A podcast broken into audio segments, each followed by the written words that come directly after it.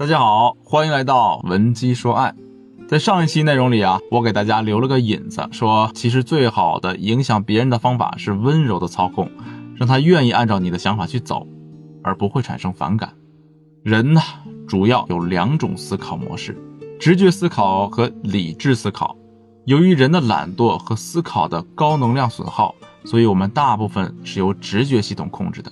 这样一来，人就会在某些情况下受到影响和操控。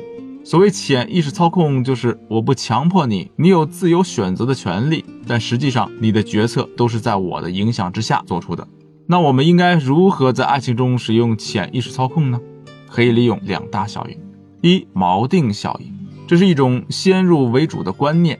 当你面对未知的新问题时啊，会把脑子里先入为主的信念当做参照物。比如你在大学里做生意，你可以成本价一百块钱进了二十双棉被。你呢想卖两百块？如果你直接挂售两百的牌子，那这样的方法不够好，很难快速卖掉。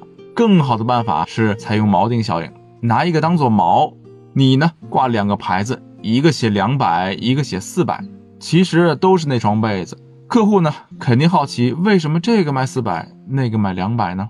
四百的是质量好一点吗？哎，你直接告诉他，质量都是一样的，不过就是这个卖四百，那个卖两百。那顾客呢，肯定一头雾水。大部分人会为了捡便宜，很快把两百块钱的买光。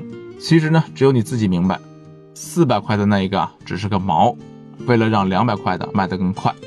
那么在爱情中，如何利用锚定效应呢？比如你想买一个八百块钱的口红，如果一开始就直奔口红而去，那么大部分男人都会觉得你是不是疯了？因为这个口红对于男人来讲，它的锚定可能是超市里十几块钱的唇膏，那应该怎么办呢？我们先去找一个新的锚定点，让这支口红啊显得如此便宜，兴高采烈的为你买下。比如，我们先去一家奢侈品扎堆的商场，几万块钱的衣服和包包啊试来试去，流连忘返。我相信啊，这个时候男人心里肯定是百感交集，头发晕，手出汗，心发慌，紧张的不行。你逛了一个多小时。这个时候啊，来到那支口红的面前，跟他说：“老公啊，那些我都不喜欢，就喜欢这支口红。买完我们就走，好不好？”有了之前动辄上万的奢侈品对比，现在男人脑里啊只有几万块和几百块钱的对比，可能都不会注意到那是支口红了，兴高采烈的为你付款走人，这就叫温柔的操控。第二个呢，叫做可得性效应。如果一件事更容易出现在我们大脑里。那么我们会认为这件事儿更容易发生。你认为飞机和汽车哪个更容易出事故呢？答案是汽车。汽车的事故率啊是飞机的二十倍以上。但是很多人都会潜意识的认为飞机更容易出事故。为什么我们都会觉得飞机更容易出事故呢？因为飞机虽然出事故少，但是一出就是大事故，各大媒体啊都会争相报道，而汽车却很少能够得到这样的报道。所以呢，你会本能的认为飞机比汽车更容易出事故。那放在爱情里，我们怎么利用可得性效应呢？如果你想让丈夫啊主动做家务，那么你可以像飞机失事一样，天天给他报道一件事儿：做家务的就是好男人。但是要记住啊，当你说别人家做家务是好男人的时候，千万别拿他去对比。也不是说不做家务就是坏男人，你不是气他啊？你看看，你看看人家怎么好男人都是别人家的呢？你最好啊，是聊别的话题的时候，看似不经意的提起，而且对话的对象啊，最好不是他。